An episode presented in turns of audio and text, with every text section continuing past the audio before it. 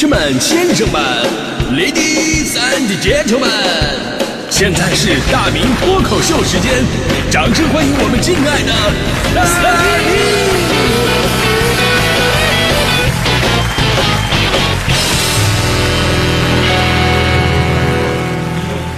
明！好，欢迎各位来到今天的大明脱口秀，我是大明。呃，咱们的公共交通系统呢是不断发展的，而且呢，尤其是这些年，你会发现发展的特别快。所以，当我们回忆曾经我们出门坐公交的时候，真的很难想象，就是当年的自己是怎么坚持下来的。你就比方说我，我呢，因为不会骑自行车，我小学的时候呢全靠走，半个小时能走到啊，也就走了。但从初中开始不行啊，那太远了，就只能坐公交。我当时上下学乘坐的是长春的一个非常著名的公交系统。叫六路啊，六路呢分为两种车型，一种呢是小面包车，就是喝在十几人那种的，哎，我们称之为小公共，这种收费呢是一块钱，啊，售票员喊的口号永远是有座儿上来就走，听起来特别的亲切是吧？但你上去之后才发现，就别说有座儿了，就能有个站着的位置就不错了。而且说实话，准确的来讲，那都不能叫站，因为高度不够，你除了坐着的人。你剩下其他站着的就只能弯着腰，有的是拿这个脑瓜顶的后后面就后脑勺，有的是拿这个后背顶着这个车棚，所以准确来讲啊，这个应该叫做撅。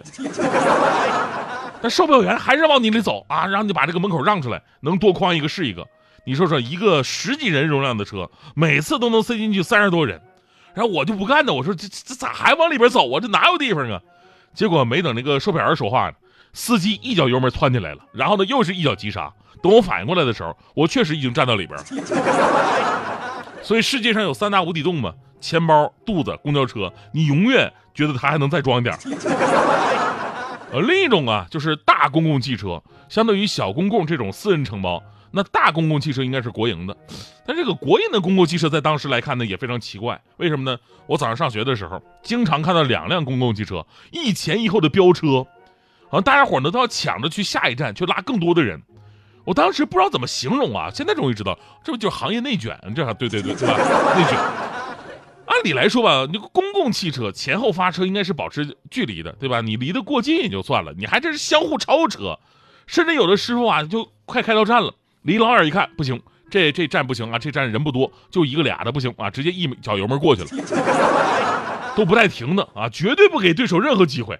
就恍惚有一种感觉，这俩车吧不是普通的营运车辆，这俩车应该是咱们小的时候玩那个游戏《赤色要塞》，比谁解救的人质多。那这种情况啊，大多发生在早上啊，车少的情况，互相抢人。你到了我们晚上放学，那是又另外一幅光景了，因为啊赶上高峰，路上堵，坐车的人太多了，尤其是下雪雪天，几百人翘首以盼等公交的场面，至今我记忆犹新。你根本挤不上去。我记得以前有朋友说说最开始呢特别喜欢这个公交车最后一排中间的那个位置，大家伙理解吧？公交车最后一排中间那位置就特别像皇帝坐的那个位置，前面是一条特别宽阔的金光大道，两边群臣林立，啊，有种皇帝的感觉，啊，直到朋友说后来体验了一把，一个急刹车他差点驾崩了，人都窜出去啊！但实际上我们那会儿不可能遇到这样的事儿。那个皇帝位啊，根本没机会飞出去，因为你前面站的都是人。如果你真的坐到了那个位置，可以说那是全车最为尴尬的一个位置，因为你前面那个人基本上跟你是无遮挡、零距离，只要一个急刹车，那哥们如果说背对着你，他就直接坐你身上；他如果是正对着你，那更惨，那画面不可描述那种。我有一次特别不幸，我我就站到了就是面对皇帝位的那个位置，我是站着的。那坐在皇帝位的呢，是一个满脸胡子的大哥。我当时我就特别的紧张，我说：“司机师傅，你千万别急刹车，你这急刹车的话，我人生的幸福都会没有。”啊，那一趟旅程啊，真的是我生生扛住了背后几十号人排山倒海给我的力量，我就在那绷着，我没有坚持，没有倒下去。所以现在想想，真的很难想象，就是那种交通环境，我竟然坚持了六年，啊，不对，七年，因为我复读了一年啊。其实对比了一下，就是咱们就能发现了，如今的公共交通呢，不仅仅是更快了、更方便了、更多元化了，接驳更多了啊，解决了最后一公里这些非常细致的问题。还有一点非常重要，那就是车上的环境越来越好了啊。随着城市文明程度的提高，我们对人们在公交系统上这个工具上的要求也正在提高。那有的东西你不能带，对吧？然后大部分东西你也不能吃。以前在车上吃东西的现象太常见了，一丁点忌讳都没有。地铁上吃榴莲的我都见过。哎呦我的天哪！你说这这净挑味儿大的，我当时我真的想拿一个韭菜盒子，我跟他同归于尽。我真的。但是现在大家伙已经有这个意识了，地铁上不能吃东西啊！真要是饿得头昏眼花、低血糖啊，咱们拿块巧克力来应个急，这玩意儿没什么味儿啊，一口塞嘴里了，大家伙也都能理解。而且现在别说不能吃东西，对声音大小也有要求，不能大声喧哗。我记得我第一次在日本坐地铁的时候吧，我觉得我说话的声音并不是很大，我就正常声音，都引发了旁边人的侧目，都看我。我当时还在想呢，哦，虽然这些日本人听不懂我在说什么，但是他们一定能听出来我是练过的。我的声音好，八百标兵奔北坡啊。后来同行的朋友跟我说了，说日本人啊在地铁上基本不说话，即便说话呢也是小声交流。所以你哪怕你是正常音量的话，人家都觉得你很奇怪。这当时的我还有点不太适应呢，后来我也慢慢理解了。大家伙都希望有个安静的环境嘛。而如今呢，我们的地铁上也有类似一些规定，在一些城市出现了。比方说，手机声音不能外放啊，手机声音不能外放这条规矩您怎么看？就在前两天，江苏南京地铁上有一名女子玩手机的时候，把手机的声音外放了，恰好被巡逻的地铁工作人员看到，于是呢，给该女子开了一张罚单。而这列地地铁上早就提示说不能手机外放。其实我估计啊，这个罚单呢，也就是象征意义的，不是真罚钱。但这事儿引发了很多人的共鸣。人说了，你说你戴耳机多好，对吧？外放真的是挺烦人的。我朋友强哥就说，前两天啊，他身边有个哥们坐地铁外放电视剧，强哥差点跟人家动手。我说强哥啊，就是虽然人家有不对的地方，但你至于这么爆吗？强哥说至于，因为那个电视剧我正最近正在追。他比我多看了两集，这不给我剧透了吗？你让我怎么继续往下看啊？呃，说到动手，前两天在这个上海地铁上就发生了，因为一个乘客外放手机声音，另一个人上来劝阻，但这个人不但不听，还直接动手打人的事儿。最后呢，被打的乘客报警了，打人的乘客呢被行政拘留，结局令人舒适。包括福州啊，还将每年的六月十一号设为福州地铁静音日。带动更多的市民参与文明出行，营造和谐、文明、清静的地铁出行环境。所以你会发现呢，我们如今对公共交通出行的环境，同样也是要求越来越高了。不光是快，那还得是舒服。毕竟啊，在不同的公共交通工具上，其实奔波的都是那些忙于生计的人，每个人都有自己的压力。公交车上、地铁上，每一副平静面孔的背后，都有着各自复杂的情感和疲惫。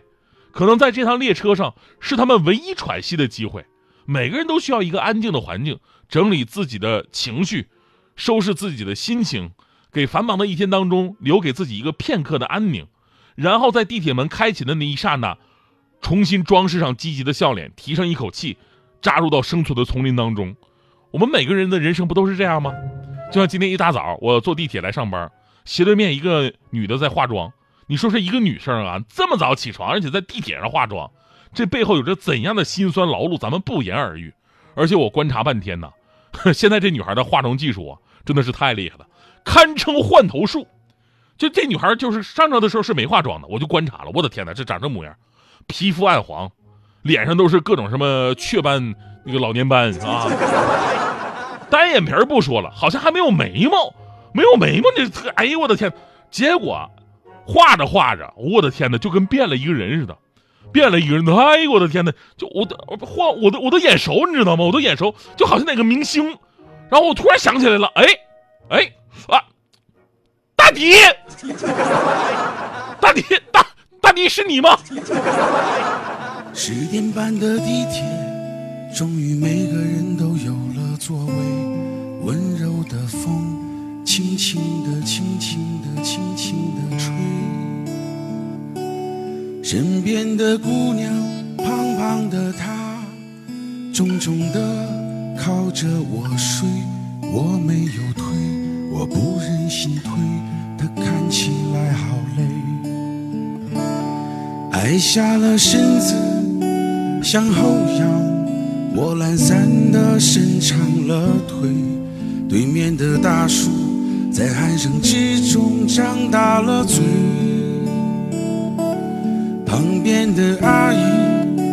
摇又晃，他睡得找不到北。身边的妹妹和朋友谈谁是是非非，我也疲倦了。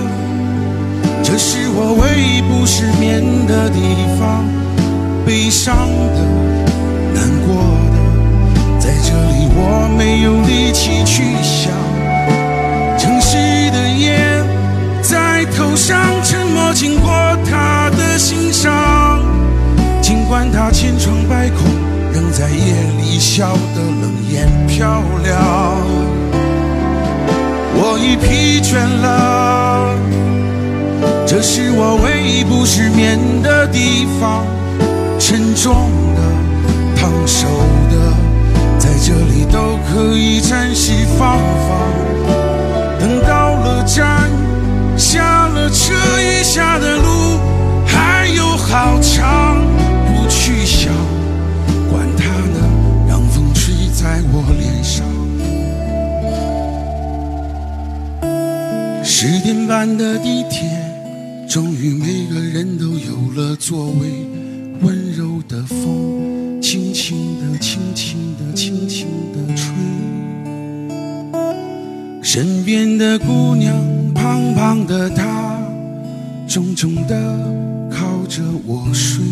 我没有退，我不忍心退，他看起来好累。